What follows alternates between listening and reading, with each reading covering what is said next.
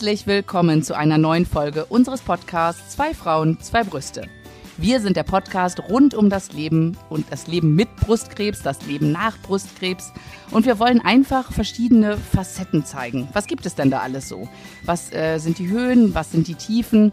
Die lustigen Momente?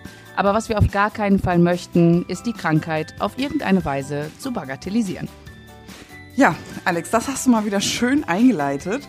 Und ähm, wenn man jetzt den Titel des Brustkrebs-Podcasts betrachtet, Triple Negativ trifft Triple Positiv, ähm, könnte man jetzt meinen, was macht den anderen positiver als den anderen? Aber tatsächlich. Also. ja, wow, wow. Ja, also, genau so. Ich gucke mich um, ich denke mir, okay, du bist triple negativ, ich bin triple negativ. Tja, wo kommt denn jetzt das Positive her? Genau. Nun äh, haben wir einen Gast. Also was wir natürlich machen wollen, ist nicht die Haltung. Es geht hier nicht um die Haltung gegenüber Brustkrebs oder um eine äh, positive Herangehensweise, sondern ähm, wir möchten einfach auch Facetten mal äh, zeigen, dass Brustkrebs nicht gleich Brustkrebs ist. Und ich freue mich riesig, riesig, riesig, riesig doll. Äh, wir haben heute einen Interviewgast. Ähm, hallo Ela erstmal an dieser Stelle.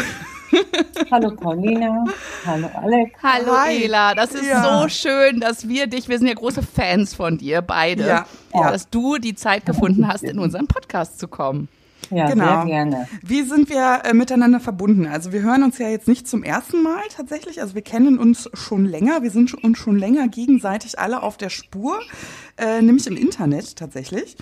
Und ähm, du erzählst ja auch vom Brustkrebs ähm, der ein bisschen anders ist als unserer. Und genau darauf wollen wir heute eigentlich abzielen. Aber vielleicht erzählst du erstmal, wer du bist und ähm, warum sitzt du bei uns? Wie kommst du dazu, Ja zu sagen, wenn dich zwei Knallköpfe anfragen? Ähm, genau, erzähl mal von dir.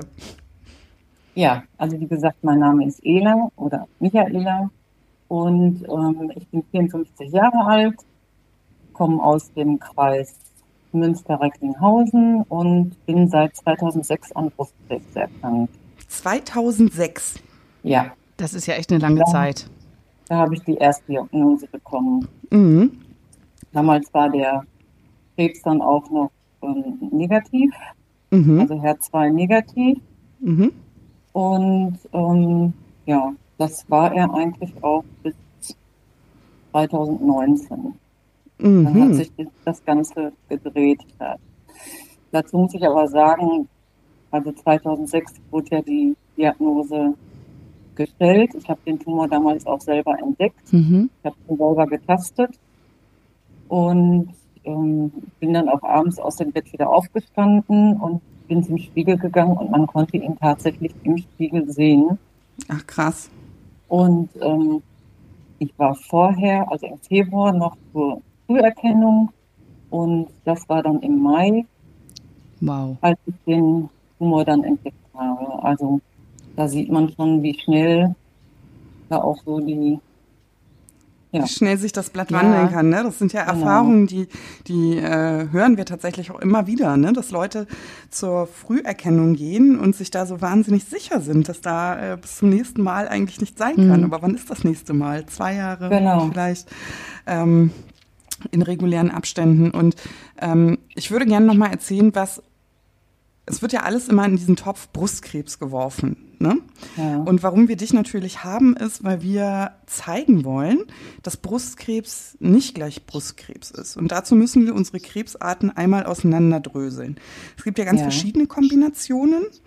Ähm, wir sind jetzt sozusagen eine, die ähm, am saloppesten, äh, also am ja, saloppesten erklärt ist. Unsere Tumore, also Alex und meine, haben eigentlich keine Rezeptoren für irgendwas, keine Hormonrezeptoren, keine Eiweißrezeptoren. Ähm, das ist bei dir anders. Und zwar ist das ja. bei deinem Tumor ja so, du bist sowohl hormonpositiv, das heißt, dein Tumor reagiert ja. auf Hormone, also die genau. äh, lassen ihn wachsen sozusagen. Ja, Hormone genau. äh, führen zum Krebswachstum deines Tumors. Aber ja. ähm, du sprachst gerade von Herzbein neu. Das ist ja tatsächlich auch äh, ein, ich glaube, das ist ein Eiweiß tatsächlich. Ja, ein Enzym ist das, ne? Genau, ein Enzym. ähm, das, äh, ich glaube, diese Behandlungsmöglichkeit gibt es gar nicht so lange. Also es gibt es noch nicht so lange. Ähm, und darauf reagiert dein Tumor eben auch auf gewisse Antikörper. Aber äh, erst seit 2019. Ja, tatsächlich. Also das ist ja. wirklich noch also nicht das, so lange her. Ja, ja. Mhm. Nein, nein, mhm. also ich, aber du hast ja gesagt, es war vorher, weil es äh, HER2-Neu negativ mhm. und genau. dann hat es sich gewandelt zu einem genau. HER2-Neu positiv. Genau. Die Metastasen, die dann entstanden sind, wurden ja biopsiert und da wurde festgestellt, dass die Metastasen, die ich jetzt neu dazu bekommen habe, halt eben positiv. Also dieser HER2 neu positiv ist. Also habe ich im Prinzip beides. Mhm. Also, so also ähm, hast du sozusagen zwei verschiedene Tumore? Ähm, in, also der, der Kerntumor ist HER2 neu negativ und genau. die Metastasen sind HER2 neu positiv? Ja. Mhm. Ach. Ja, das gibt es oft tatsächlich. Ne? Deswegen werden ja auch Metastasen häufig nochmal biopsiert. Mhm. Ähm, Ela, wie, wie war das für dich? Also du hattest ja eine Brustkrebserkrankung, die hast du überstanden. Genau. Erstmal. Genau. Das Und dann also, ja. Was ist dann passiert 2019? 2019, ähm, also ich hatte vorher schon mal eine Lebermetastase, die aber auch negativ war. Mhm. Und ähm, dann sind jetzt 2019 noch wieder drei neue Metastasen hinzugekommen in der Leber. Und die wurden wieder biopsiert und das war dann äh, positiv. Also die waren dann positiv. Mhm. So habe ich es verstanden. Mhm. Ähm, wie war das für dich? Fühltest du dich, als du die also jetzt mal unabhängig von den Tumormerkmalen. Damit, ja. äh, ich weiß aus eigener Erfahrung, dass du sitzt da im Aufklärungsgespräch und verstehst irgendwie doch nur die Hälfte, weil das einfach diese Nachricht ist ja, die sitzt ja, ja erstmal. Ja. Wie, wie war das für dich nach so langer Zeit? Also 2006 war die Erstdiagnose. War bis 2019 alles gut? Also, Nein, du hattest, ja, du hast eben erwähnt, du hattest schon mal eine Lebermetastase. Genau, ich hatte ähm, in, im Jahre 2015 dann, ähm, ich war joggen mit meiner Tochter und kriegte plötzlich Atemnot. So, äh, so fing das alles an. Und ähm, ja, dann bin ich zum Arzt, der hat mich aber leider nicht ernst genommen, hat mir gesagt, ich sollte zum Kardiologen gehen, das wäre vielleicht das Herz, obwohl er meine ähm, Krankengeschichte ja vorher auch kannte. Mhm. Und ähm, da hat er gesagt, aber da kann ich Ihnen sagen, es dauert bestimmt drei Monate. Und da habe ich gesagt, also drei Monate schaffe ich nicht, weil ich keine Luft bekomme. Und dann hat der Arzt meines Mannes hat mir einen Termin für den kommenden Tag besorgt bei einem super. Kardiologen in, in Münster. Der hat dann erstmal das Herz untersucht, hat gesagt, nein, das Herz ist es nicht. Und hat dann einen Ultraschall gemacht. Dann habe ich dann gedacht, warum macht er hinten am Rücken einen Ultraschall? Und dort wurde dann dieser Pleura-Erguss entdeckt. Und noch einen Tag später war ich dann im Uniklinikum Münster und die haben dann eine Punktion gemacht und da wurde festgestellt, dass ich also Krebszellen in diesem in dieser Pleura-Flüssigkeit habe, die von dem Mammakarzinom von 2006 waren. Und so fing die ganze Geschichte dann an. Also das war der Zeitpunkt, wo dir dann gesagt wurde, es sind jetzt Metastasen da? Oder haben sie erstmal nur gesagt, da sind jetzt irgendwie Krebszellen, aber genau, wir gucken genau. erstmal genau. oder? Genau. Und dann vergingen nochmal etliche Wochen, bis ich überhaupt ein, eine Klinik hatte, die gesagt hat, ich könnte dort herkommen zum Staging, damit man überhaupt gucken kann, was ist da überhaupt los. Mhm. Und so sind dann nochmal knapp vier oder fünf Wochen vergangen, ähm, bis ich dann in, in der Uniklinik Essen ähm, aufgenommen wurde. Und, und, da wurde dann ganz auf den Kopf gestellt. Ne? Okay. Und ähm, die haben dich dann, das war aber die, ein, also haben Sie noch mehrere Sachen gefunden zu dem Zeitpunkt oder ähm, ja. was war denn da der, der Stand der Dinge dann? Also letztendlich war, wie gesagt, eine Stelle in der Leber, hm. wo man aber lange Zeit immer gesagt hat, das ist keine Metastase. Mhm. Dann, wie gesagt, dieser Pleuraerguss mit, den, ne, mit diesem Befund. Dann hatte ich Metastasen in, in den äh, Lymphen, in den Bronchien.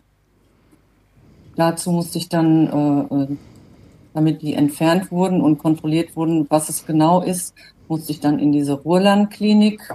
Okay. Das ist ja diese Lungenfachklinik. Okay, wollte ich gerade fragen.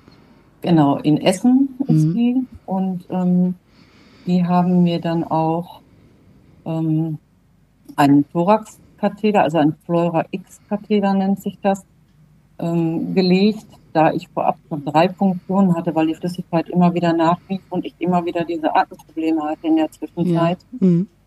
Haben die mir diesen Dauerkatheter gelegt, damit ich das zu Hause selbst ablassen kann. Mhm das ist, gar nicht schlimm, da ist die Alles Technik. Gut. Alles, Alles gut. Das Aber passiert alle, alle, den Besten. ähm, Aber jetzt sag, ja, ja Alex, bitte. mach du. Nein, nein, mach du. Ich, wollt, ich muss erstmal sacken lassen. Ich, ich wollte gerade sagen, also ich bin gerade wirklich, ähm, ich habe das bei einer anderen Patientin miterlebt. Ähm, das, das heißt, du hast jetzt seit 2015 einen Katheter in der Lunge, dass du selbst da Flüssigkeit ablassen kannst zu Hause? Nein, der, der wurde um, der wurde ein Jahr später, also ein halbes so. Jahr später, mhm. wieder entfernt. Zum Glück. Das war nämlich auch meine Angst, dass ich da jetzt ne, mhm. ewig mit diesem Katheter und dem Beutel und diesem, also den hatte ich ein knappes halbes Jahr mhm. und musste dann täglich die Flüssigkeit ablassen, bis die Flüssigkeitsmenge unter 20 Milliliter war. Mhm. Und dann konnte dieser Katheter letztendlich wieder entfernt werden. Mhm. Also das war dann im kommenden Jahr. Im September habe ich den bekommen und ich glaube im, im Mai wurde er dann wieder entfernt. Im darauffolgenden Jahr im Mai. Ja. Ela, wie geht's dir heute? Weil du sagst ähm, hatte, also du sagst hatte. Ähm, ja. Wie geht es dir heute tatsächlich?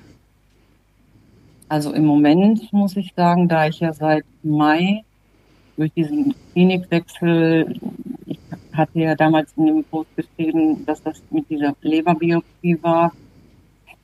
Da waren ja diese Probleme, dadurch habe ich die Klinik dann irgendwann gewechselt mhm. und bin eigentlich bis zum heutigen Tag immer noch ohne Therapie. Mhm. Ich hoffe, dass sich das also wirklich jetzt in der kommenden Woche auch ändert.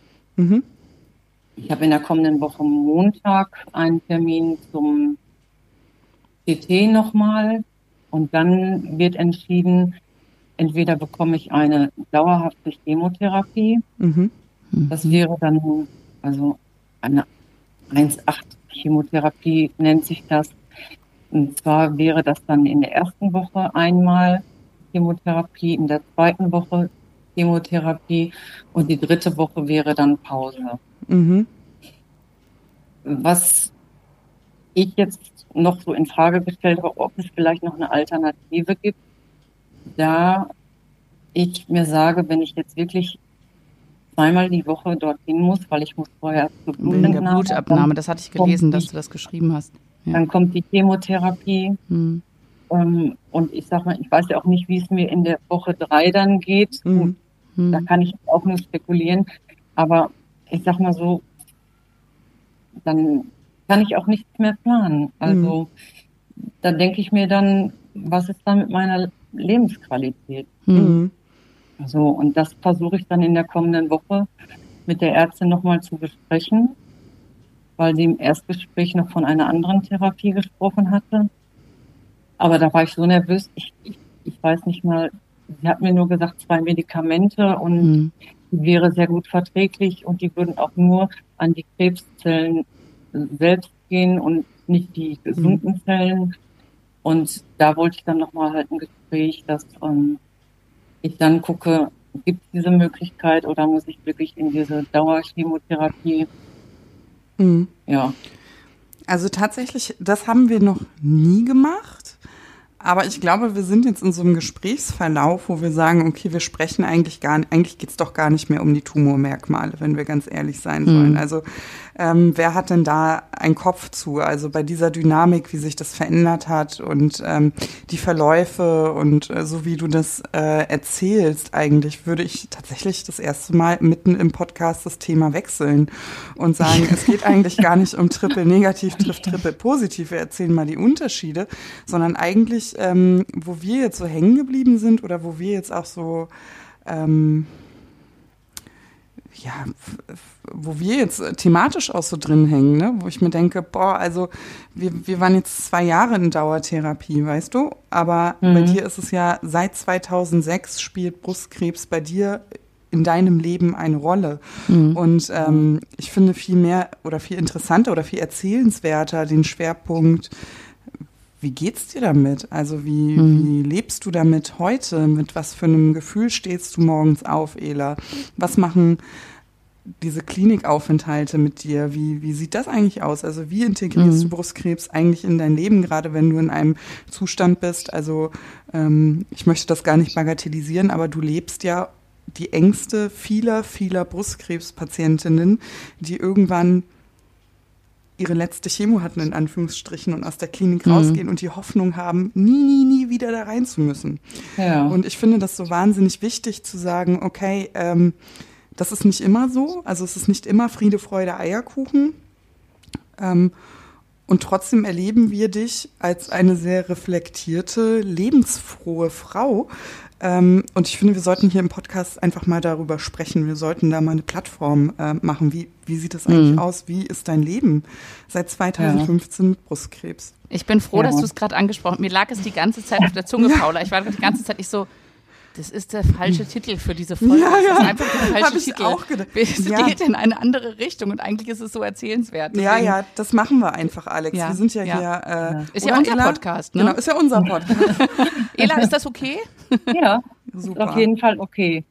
Also ich, ich muss sagen, als ich damals ähm, dieses Ergebnis hatte von der Funktion, und es stand ja noch nicht fest, habe ich jetzt Lungenkrebs oder so, es war mhm. ja noch nicht sicher. Das hat mir also das erste Mal seit den ganzen Jahren wieder so richtig den Boden unter den Füßen weggezogen, mhm. wo ich gedacht habe, was ist jetzt? Und dann diese Ungewissheit bis zu diesem ersten Staging, das waren ja dann auch noch Wochen dazwischen. Boah, schrecklich. Hast du, das, hast du das jemals in Erwägung gezogen? Also, es ist ja immer so, wir hatten ja schon mal das Thema Nachsorge, ne? Ja. Und da sagen wir immer, das ist wie so ein Damoklesschwert. Also eigentlich möchte man nicht in Erwägung ziehen, dass man wieder erkrankt. Es kann aber passieren. Wie war, wie präsent war Krebs zu diesem Zeitpunkt noch in deinem Leben? Hast du gedacht, okay, es ist auf jeden Fall Brustkrebs oder hast du gedacht, eigentlich bin ich durch mit der Nummer? Also wie, wie hast du bis dahin eigentlich gelebt? Wie bist du da mit umgegangen, bevor die Diagnose kam mit der ja. Nummer?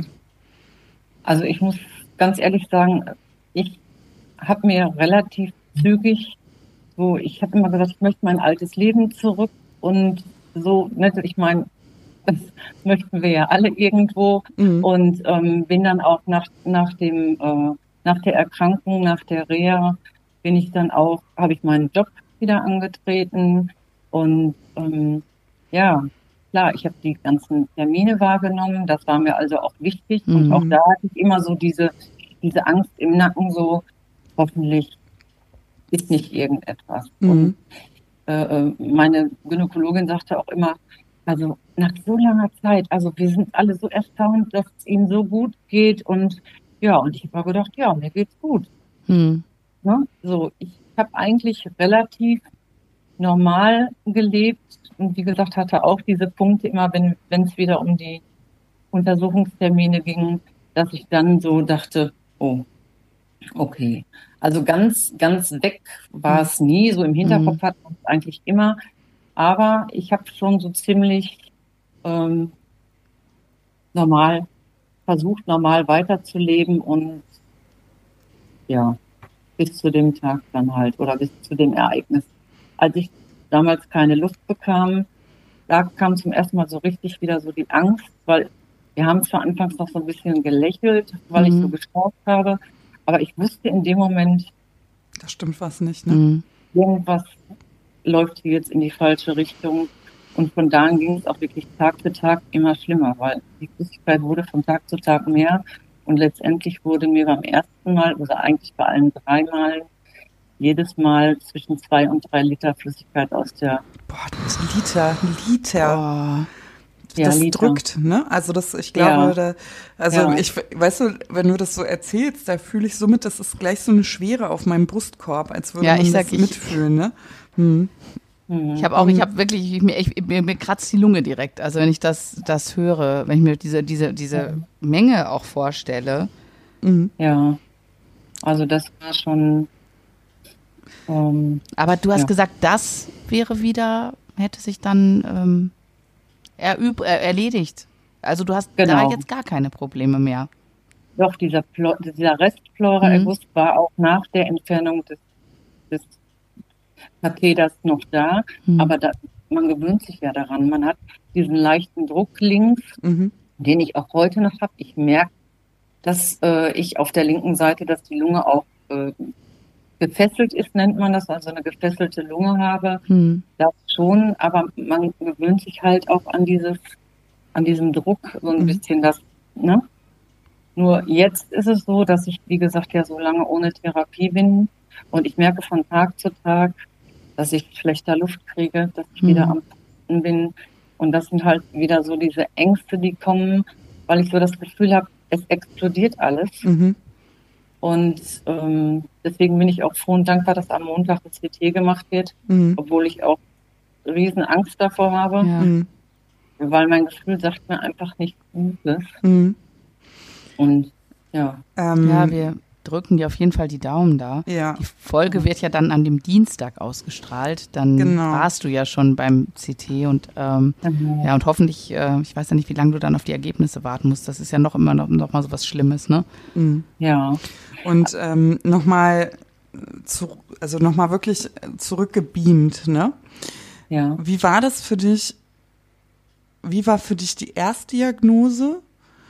Und wie war für dich diese Metastasendiagnose? Das ist total absurd, das zu vergleichen, aber ich stelle mir das gerade vor, einfach um das zu versinnbildlichen. Man mhm. holt sich ja gerade nach dem ersten Mal das Leben zurück, ja, steht wieder mittendrin und fällt wieder. Wie ja. ist das? Also, das ist doch, also ich kann mir vorstellen, dass das Umfeld anders reagiert, dass man, man weiß ja auch, was auf einen zukommt, also äh, ja. oder was auf einen zukommen könnte, weil man das Leben als Patient ja schon kennt. Wie ist ja. es trotzdem emotional? Also wie, wie hast du dich da gefühlt? Also jetzt beim ersten Mal oder beim zweiten Mal dann? Beim ersten Mal im Vergleich ja. zum mhm. zweiten vielleicht. Also beim ersten Mal, gut, man hat die Diagnose bekommen, äh, es sind hier auch die ersten Tage ganz viele Tränen geflossen. Damals waren ja auch noch zwei meiner drei Töchter zu Hause, mhm. äh, die das dann auch so live alles miterlebt haben. Und aber man hatte mir gesagt, sie bekommen die beste Behandlung. Das ist übrigens das einzige Mal, dass ich das gehört habe in der ganzen Zeit. Mhm. Wir werden alles für sie tun. Sie sind ja noch so jung und mhm. sie haben ja auch die Kinder und ähm, so, und dann war ich auch so motiviert und dann haben wir alle gesagt, so, wir gehen jetzt da durch und dann habe ich auch meinen Kampfgeist so mhm. angekurbelt und dann bin ich eigentlich mehr oder weniger wie in so einem Tunnel durch diese ganze Behandlung durchgegangen. Mhm. Und dieses, was da eigentlich passiert ist, war mir erst so im Nachhinein bewusst. Mhm. Und beim zweiten Mal war mein erster Gedanke, das war's. Mhm. Und diesmal weil man, man hört ja auch so, ne, auch wenn man keine Metastasen, man hört ja immer so Geschichten und dann habe ich gedacht, jetzt ist dein Leben vorbei. Jetzt hast du Metastasen und jetzt stirbst du. Mhm. Und ich muss sagen, ähm, je länger das Ganze geht, also ich habe auch zwischendurch immer wieder so gute Phasen gehabt, wenn ich Medikamente hatte, die ich auch so mit in meinen Alltag einbauen konnte und wo ich dann auch mal die Nachricht gekriegt habe, ich weiß noch, ein Jahr kurz vor Weihnachten hatte ich einen Anruf bekommen, dass zwei Metastasen kleiner geworden sind und da haben wir gleich mit einem Säckchen, also ich, die Ärztin und ich am Telefon, Ach, haben wir ein Säckchen angestoßen. Mhm. Und ja, da holt man sich immer so wieder raus. Nur ich muss sagen, so jetzt im Moment, muss ich sagen, ist so die Psyche richtig am Boden. Also ich schlafe mhm. keine Nacht mehr. Mhm. Ich, ich versuche alles mit Meditation und weiß ich nicht und ich komme nicht in den Schlaf und ja, schlaf dann dementsprechend äh, vormittags, lass mhm. mich dann aber auch wecken, damit der ganze Tag nicht mhm. komplett weg ist. Und das muss ich sagen, ist mittlerweile wirklich belastend. Ganz schlimm. Mhm. Also, und das also kam jetzt aber hauptsächlich durch den, ähm, dass du keine Therapie jetzt bekommen konntest, ne? Genau, weil, weil ich merke, es verändert sich alles und ich kriege wieder schlechter Luft. Hm. Und so diese Momente, die mich dann auch wieder an dieses Ganze davor erinnern, wo ich immer denke, äh, was, was kommt jetzt? Ne? Hm. Mila, uns äh, hören ja auch viele Ärzte zu, das wissen wir. Und ja. es geht ja auch viel mal viel um diesen Umgang, also was, was braucht ein Patient? Und ich habe das eben mit so einem Ohr rausgehört und ich würde das gerne nochmal hervorheben, weil ich das so unendlich wichtig finde. Du hast gesagt, beim ersten Mal haben auch die Ärzte gesagt, sie kriegen die bestmögliche Behandlung mhm. und das hat dir einen Auftrieb genau. gegeben. Und jetzt fühlst genau. du dich ein bisschen alleine gelassen, weil du ja auch selbstständig ja. die Klinik ähm, wechselst äh, oder wechseln mhm. musstest oder weil du dich nicht gut aufgehoben gefühlt hast. Macht das was mit dem Kampfgeist? Ja. Ja, ne? Ja. Mhm. Aber, also, aber ist, ist denn jetzt das Gefühl, dass die neue Klinik dir da Rückenwind gibt? Also fühlst du dich da gut aufgehoben, dass du sagst, ich habe das jetzt gewechselt und da jetzt habe ich wieder ähm, ja. jemanden oder ein Team, was hinter mir steht und äh, alle, alles für mich gibt? Also ich muss sagen, ich war jetzt zweimal in der äh, neuen Klinik, mhm. hatte ja ein Erstgespräch mit der Ärztin. Das war auch das erste Mal, dass, dass ich äh, gefragt habe, was bedeutet das? Und mhm. sie hat mir das so richtig toll erklärt und hat auch gesagt, wir gehen das jetzt alles durch und wir sortieren das erstmal, weil mh, hm, das würde ich auch jedem, jedem raten. Alles, was passiert, in egal welcher Behandlung, alle Unterlagen immer schön abheften mhm. und zusammenhalten, weil das hat mich jetzt auch nochmal richtig Zeit gekostet, die ganzen lückenhaften Unterlagen dann zusammenzutragen. Mhm. Dann habe ich da jetzt auch Unterstützung so mit einer super netten Ärztin, die so in Naturheilkunde äh, äh ganz viel macht, die sich auch wirklich so viel Zeit genommen hat, die mich gefragt hat, die mit mir gesprochen hat, die mir wirklich auch das Gefühl gegeben hat, so, ne, hm. ich nehme das alles ernst. Die hat mir jetzt auch eine Psychoonkologin organisiert, mit der hm. habe ich dann auch in der nächsten Woche einen hm. Termin und das brauche ich auch mhm. wirklich. Ja, ja auf jeden ja. Fall. Also wir sagen es ja immer wieder, das mhm. ist ja keine, ähm, keine Schwäche. Ne? Also es ist immer unser Ziel, auch mit dem Podcast, deswegen machen wir das ja, ähm, ja, auch zu formulieren, was brauchen wir eigentlich, weil beim Patienten läuft doch so viel zusammen mhm. und so viele Dinge sind zwar im Konzept gut durchdacht, aber es kommt beim Patienten einfach nicht so an, wie es gedacht ist. Und wer ja. soll das denn sagen, wenn nicht wir? Und ich finde es wahnsinnig stark von dir, dass du da mit uns so offen drüber sprichst. Also, dass du auch sagen kannst, Mensch, also das ähm, hätte ich mir schon gewünscht, dass da ein besseres Netz mich auffängt in so einer mhm. aussichtslosen Situation. Ne? Du hast eben auch gesagt, das blieb mir auch irgendwie so hängen, das halte so nach. Ähm, damals warst du jung und zwei Kinder wohnten noch bei dir ähm, da hattest du das Gefühl, man hat dich ernster genommen als jetzt. Ist das so? Also hast du das Gefühl, dass du vom Alter auch äh, dich, also ich will gar nicht, ich traue mich das gar nicht auszusprechen, aber vom Alter. der junge Hüpfer hier.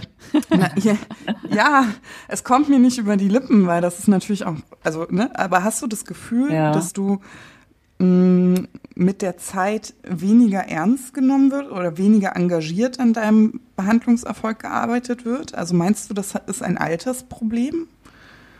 Ja, ich, ich, ich habe so das Gefühl, so dieses, ich würde es, glaube ich, gar nicht mal so unbedingt jetzt, mein, ja gut, ich bin jetzt älter und die Kinder sind aus dem Haus, aber ich möchte meine Enkelkinder auch noch erleben. Klar. Und ich, ich glaube auch nicht, dass das jemand so meint, aber schon alleine dieses Wort palliativ. Mhm.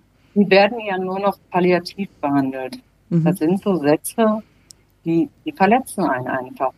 Mhm. Man kann ja auch sagen, ihre Situation ist chronisch. Ne, chronisch, mhm. chronisch mhm. krank zum Beispiel, aber nicht dieses Palliativ. Und ich denke, mein großes Problem war bei mir auch, ähm, ich habe also wirklich so mit den einzelnen Ärzten auch kein Problem gehabt. Nur mhm. jeder Arzt arbeitet auch anders. Und wenn dann ein ständiger Wechsel ist und man nach drei Wochen kommt und hat vor drei Wochen irgendwas mit dem Arzt besprochen und man spricht das bei dem nächsten Arzt an und der sagt, ja, davon weiß ich nicht. Ich schaue mal in die Akte oder mhm. so. Ja, ja, oder da findet er dann nichts oder so. Ich meine, da kann er im Moment dann auch nichts zu, aber dann. Hast ja. du das Gefühl, dass man die Verantwortung da nicht einfach überlassen kann? Also mir geht es tatsächlich so, dass ich ähm, mir auch, also diesen Tipp, den du gesagt hast, der ist ja Gold wert, dass man sich tatsächlich alles notiert, dass man sich das mhm. ähm, aufschreibt, auch die einzelnen Stationen, weil ich hatte immer das Gefühl, ich musste auch so ein bisschen Kontrolle mithaben. Ich kann mich nicht fallen lassen. Also wer kümmert sich ja. dann? Ne? Also das ist ja. schon, schon finde ich ein Arzt-Patienten-Thema auch, dass ähm, mhm. ja, dass es so ist. Und palliativ, ich hatte auch wahnsinnig Angst vor diesem Begriff, muss ich dir ehrlich sagen. Mhm. Ähm, ich habe mich sehr lange darauf ähm, äh, da festgehalten. Ich habe immer wieder in die Akte geguckt. Steht da kurativ oder palliativ? Steht da kurativ ja. oder palliativ? Mhm. Genau. Weil mir persönlich gar nicht klar war, dass palliativ nicht bedeutet, man hält nur noch meine Hand zum Sterben da. Ne? Mhm. So, weil man so Angst hat. Das ist ja, das ist ja ein angsteinflößender ja. Begriff. Ne? Also mhm. ähm, dir ging's gut, du läufst, kriegst schlecht Luft, bups, palliativ. Ne? Also das ist so, ja. oder?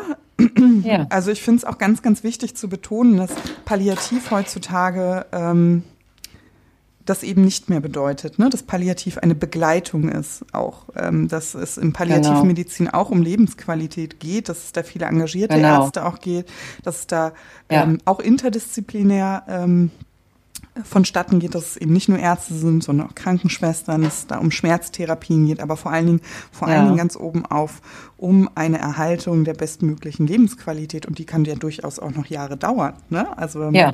man äh, so mhm. ähm, äh, überlegt, dass man viele Menschen, also mit vielen Menschen zu tun hat, die ja sehr, sehr lange auch im metastasierten Zustand sind, tatsächlich über Jahrzehnte auch. Also auch das gibt es ja, ne? Und das mhm. finde ich mhm. eben auch so wichtig, dass äh, jungen Erkrankten, nicht jungen im Alter, sondern frisch Erkrankten, frisch diagnostizierten Menschen zu sagen, ähm, das ist kein, das ist nicht der, der Finish, das ist nicht die Ziellinie. Genau. Ne? genau. Wie geht's ja. dir heute? Also ich versuche mal dieses Krebsthema mal ein bisschen zu entschärfen. Das, damit gehe ich auf ja. ganz dünnes Eis, weil ich selber weiß, wie, äh, wie blöd das eigentlich klingt, weil es in jeden Lebensbereich grätscht. Hm, aber wenn du sagst, du bist jetzt palliativ eigentlich, schon seit so vielen Jahren, wie würdest du diesen Zeitraum beschreiben? Also ist der, äh, ist das ein lebenswerter Zeitraum gewesen für dich oder sagst du, da sind so viele Einschränkungen gewesen? Ähm, wie, wie war das für dich oder wie ist das für dich?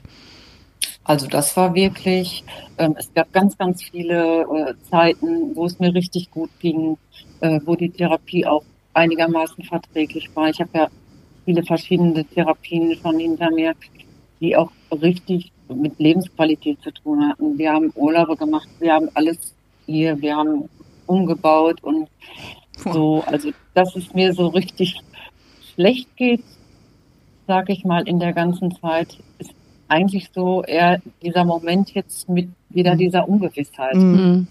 Ich bin eher so ein Mensch, wenn ich so die Fakten habe und weiß, so, da musst du jetzt durch, ähm, dann sind bei mir auch sofort wieder, wo ich denke, okay, da musst du jetzt durch, dann machst du die Chemo mhm.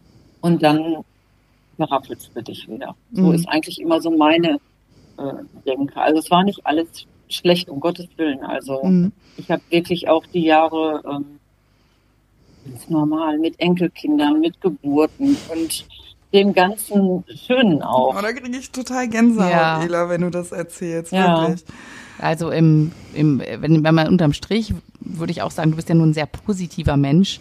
Ähm, und ich glaube, egal wie doof die Situation ist oder wie, wie schrecklich auch, ähm, kannst du trotzdem sagen, du hast irgendwie immer weil du sagst ja auch so, dann berappel ich mich und dann mache ich da ja. weiter.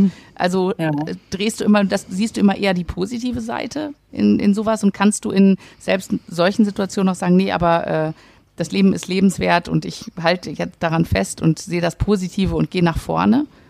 Ja, auf jeden Fall, weil, weil ich mir einfach so für mich denke, äh, klar gibt's dunkle Tage und man hm. hat auch mal tief und ne. Das hat aber ja jeder. Ich, Mhm. Ja, das hat jeder. Ne, das ist auch nicht mhm. nur, wenn man jetzt schwer erkrankt ist, das haben ja andere Menschen, sage ich mal, im Leben, die vielleicht irgendwelche Erlebnisse hatten, auch. Aber ähm, im Großen und Ganzen denke ich schon, nee, also wenn jetzt nichts Positives mehr ist und du alles nur noch negativ siehst, dann, ja, wofür dann? Mhm. Dann, ne? Mhm. So. Ne? Aber so Aber haben wir dich auch kennengelernt. Ja, so haben wir dich auch kennengelernt, genau. Ja. Aber das Positive, finde ich, muss immer überwiegen. Ich finde das so ähm, bemerkenswert, was du sagst, weil du ja in der Lage bist, ähm, und das schätze ich bei dir auch sehr, sehr lange schon, das muss ich sagen, mhm. dass du nicht nur sagst, also ich finde, es ist eine große Kunst zu benennen, warum es einem gerade geht, wie es einem geht.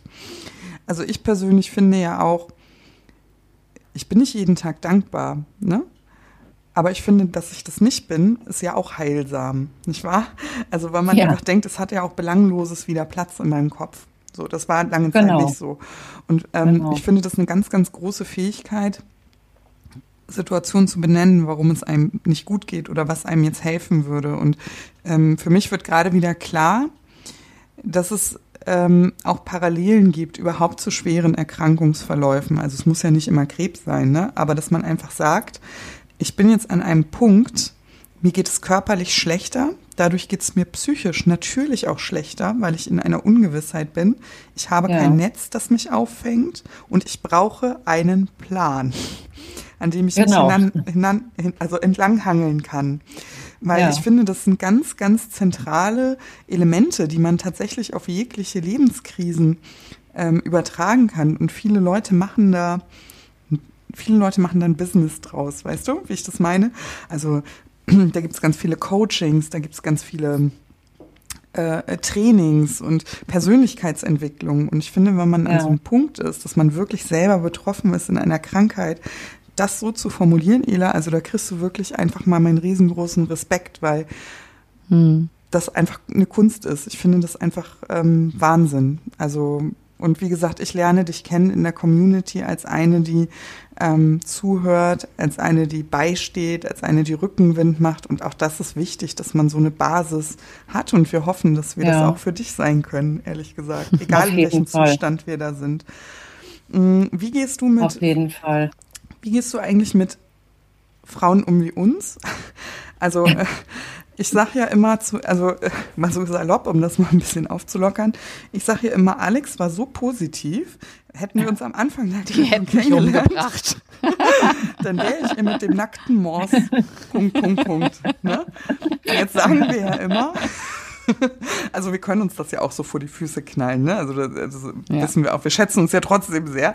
Ja. Aber was ich einfach fragen wollte, ist, dass wir ja äh, gerade auch in diesem Format über unsere Geschichten erzählen und natürlich auch viel das Leben nach einer Akuttherapie eine Rolle spielt.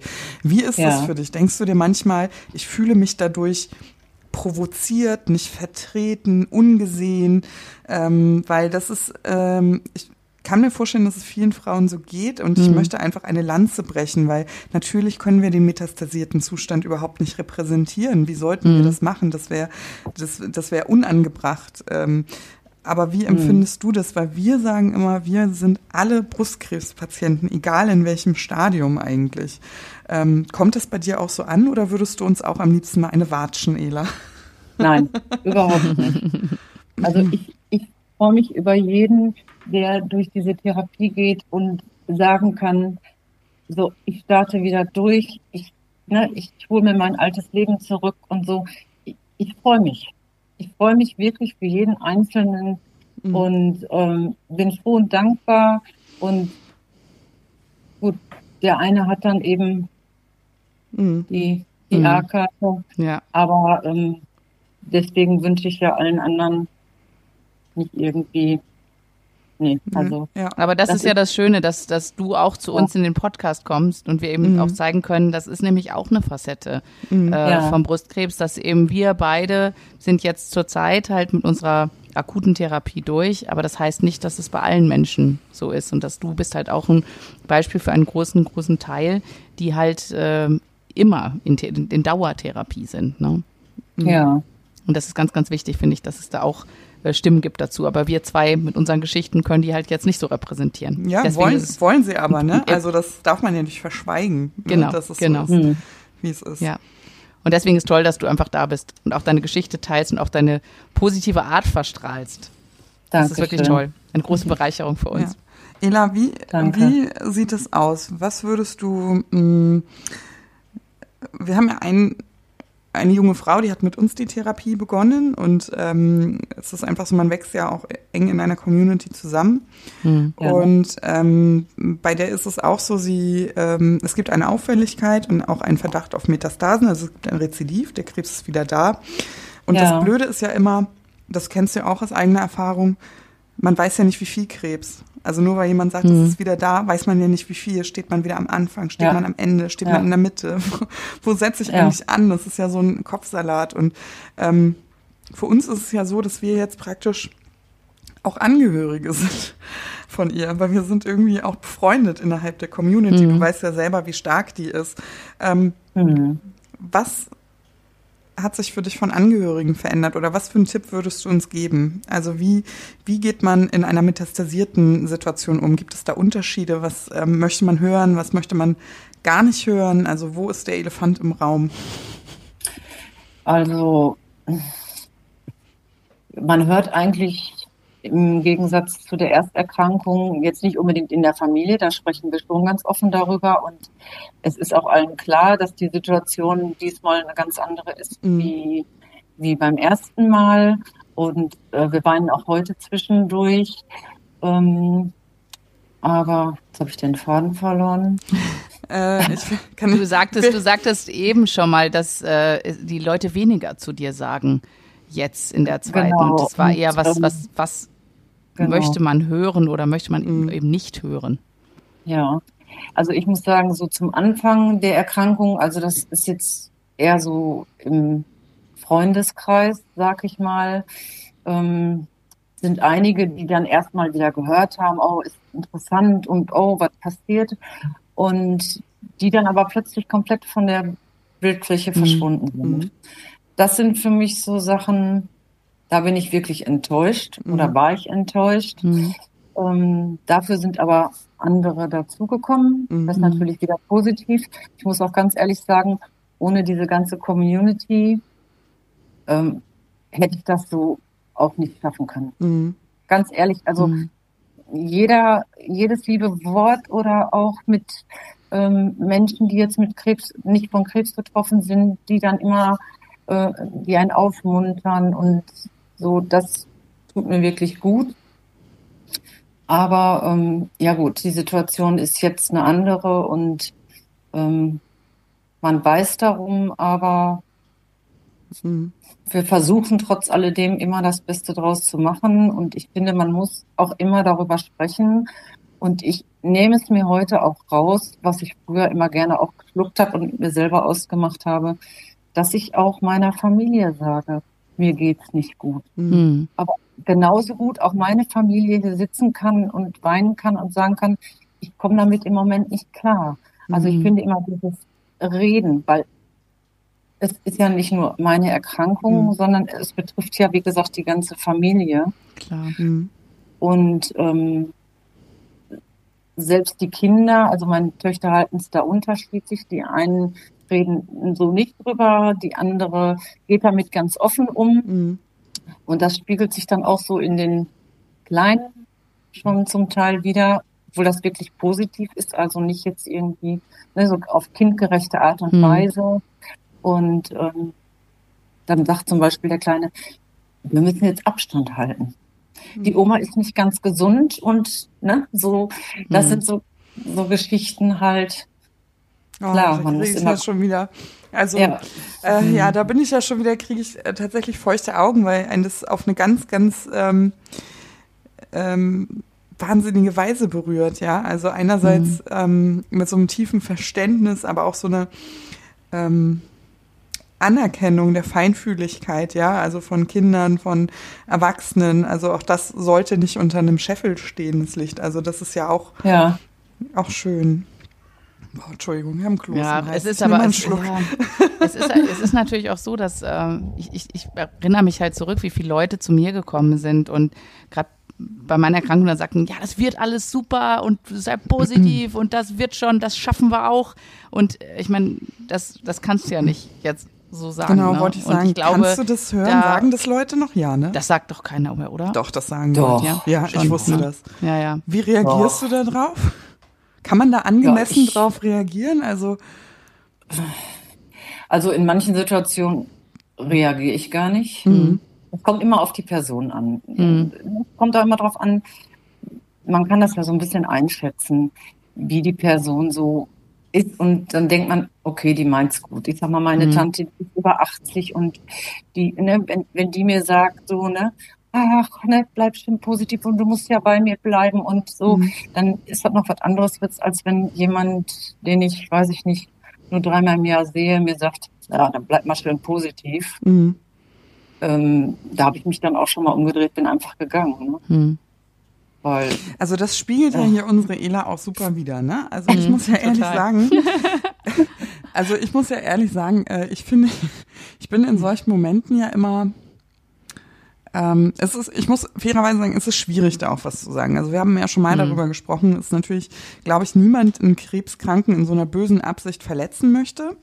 Nein. Aber ich finde das auch ähm, eine Zumutung als Patient, jedes Mal angemessen darauf zu reagieren. Ne? Hm. Ähm, das ist so eine zweischneidige Sache und ich ähm, kann, vielleicht hätte ich mich auch vergessen und vielleicht würde ich auch über Gewalt nachdenken in solchen Situationen. ähm, und du bist da so sehr reflektiert, ne? dass du sagst, okay, wer sagt mir das eigentlich? Und ähm, das sind schon Dinge, die kann man ja auch mal als Learning für sich herausziehen, ja, dass man einfach sagt, okay, in welcher Absicht macht das jemand? Wer ist das eigentlich? Also ich meine, so sortiert muss man erstmal sein. ich ich habe ich hab jetzt einfach dieses Bild von Ela, die sich auf dem Absatz umdreht und einfach ja, geht. Genau. Und das, das finde ich einfach schön. Statement. So, ja. Das, das, das sagt eigentlich viel mehr als tausend Worte, weißt du, einfach so umdrehen, weggehen. Ja. ja. ja. Aber so haben wir dich auch mhm. kennengelernt. Sehr, sehr schlagfertig. Und Wächst man da so rein, Ela? Wächst man da so rein in so eine Schlagfertigkeit? War das früher anders? Ähm, hast du da früher anders ja. drauf reagiert? Ja, ich, ähm, wie gesagt, jetzt als ich das in, bei der zweiten Erkrankung wieder Chemo bekam mhm. und ich dann natürlich auch wusste, ich bin ja so ein Langhaarmädchen und dann habe ich mir gedacht, jetzt ne, mhm. kannst du dich wieder verabschieden. Mhm ich meine, klar gibt Schlimmeres und ich habe auch gesagt, ich habe es auch diesmal viel besser verpackt als beim ersten Mal. Ich mochte mich auch mit meinen ganz kurzen Haaren und mit meiner Glatze, das war mir dann im Prinzip auch egal. Aber wenn dann jemand vor dir sitzt, der sagt, ähm, ja, deine Perücke, das geht gar nicht. Das sieht man auf zehn Kilometer Entfernung, dass die nicht echt ist. Also es gibt so. ja auch einfach so ah. sehr sympathisch. Es gibt ja sympathische und sympathische Menschen. Wie kann man denn sowas, also da verstehe ich aber auch nicht die gute Absicht, muss ich wirklich fairerweise sagen. Ne? Da verstehe ich nicht die gute Absicht hinter. Wir wollen ja auch nur nicht unterstellen, dass jeder eine gute Absicht hätte. Ne? Nein, nein. Meine, solche Deppen genau. triffst du auch in der Bäckerei im normalen Leben, ne? Also. Genau, genau. Ja, und wie gesagt, da kamen noch so einige Äußerungen, immer von der gleichen Person. Und äh, ja, mittlerweile kann ich drüber lachen, aber damals hat es mich schon wirklich auch verletzt, wenn dir jemand sagt, ja, jetzt stell dich mal nicht so an, sind doch nur deine Haare. Mhm. Ähm, du wolltest doch jetzt wohl nicht wieder die ganze Zeit nur im Haus hocken. So. Äh, darf, ich, und, darf ich kurz fragen, wenn du sagst, ja. diese Person hat öfter was gesagt, äh, gibt mhm. es so diese Person noch in deinem Leben? Nein, mhm. also okay. Sie hat es noch nicht so ganz bemerkt, aber. aber es, vielleicht hört sie uns ja heute zu. aber es ist nicht auf, ja, gut, also ich finde, mm, ja, es ist aber auch eine Stärke, ne, zu sagen, ist mir das den Konflikt wert oder mhm. resigniere ich einfach? Und da einfach eine Entscheidung zu treffen, das ist ja auch ein Statement. Also ich finde schon, dass es auch eine mhm. resiliente Haltung ist.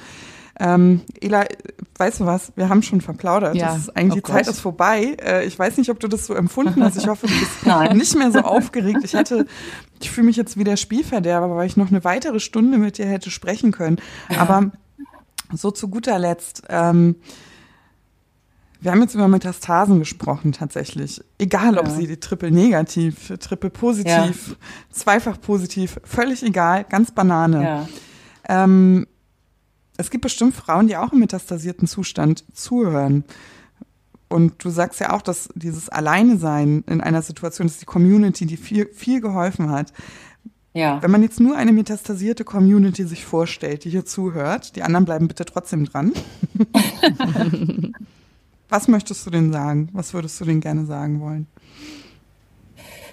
Dass man auf jeden Fall den Mut nicht verlieren sollte und wenn die Situation noch so negativ ist, ich meine, klar, ist auch immer schwierig, aber immer zu gucken, irgendeinen positiven Punkt an einem Tag findet man immer.